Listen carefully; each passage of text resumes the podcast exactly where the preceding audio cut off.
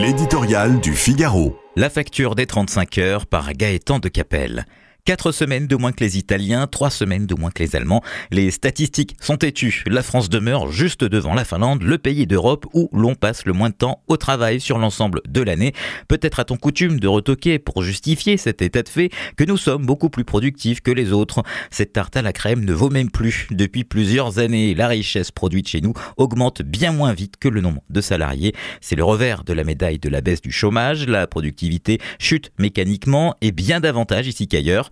Le point de départ de cette fâcheuse spécificité française, aggravée par le fait que les Français entrent plus tard dans la vie professionnelle et partent plus tôt à la retraite, ne fait plus débat. Depuis plus de 20 ans, nous payons la loi sur les 35 heures qui a sapé notre compétitivité en renchérissant le coût du travail, mais qui a aussi durablement détérioré sa valeur. Offre d'emploi infructueuse par centaines de milliers, absentéisme record, télétravail massif.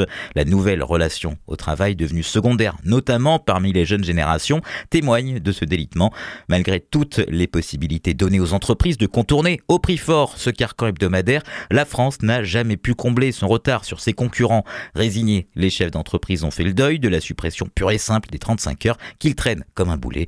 Emmanuel Macron a placé à juste titre la réindustrialisation au cœur de ses priorités économiques. Chacun constate combien la réouverture d'usines permet de ressusciter des régions autrefois sinistrées.